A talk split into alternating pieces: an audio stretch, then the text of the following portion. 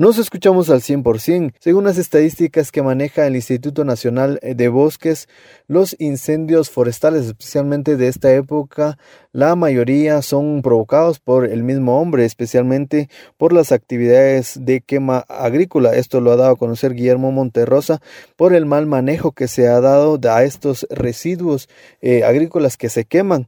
Además hizo las recomendaciones necesarias para que se haga sobre todo en una hora ideal donde esté más fresco y no en la hora donde las temperaturas estén más altas. Esto es lo que informa. Según las estadísticas, la causa principal de los incendios todavía siguen siendo las quemas agrícolas, es decir, la rosa que se hace a los desechos de la de la cosecha anterior de su cultivo agrícola, eh, esa sigue siendo la principal causa de los incendios forestales.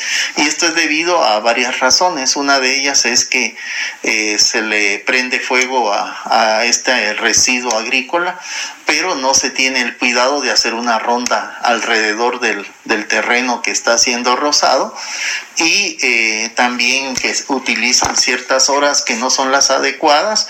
Eh, la recomendación es que se haga esa quema en las horas más frescas del día, es decir, temprano en la mañana o tarde en, eh, antes de anochecer y que se tenga ese cuidado de hacer una ronda perimetral. El delegado del INAF informó que ya se tiene los contactos con otras instituciones para comenzar con el calendario de actividades contra incendios forestales. Este es el reporte que yo tengo yo vuelvo a cabina preguntando cómo nos escuchamos.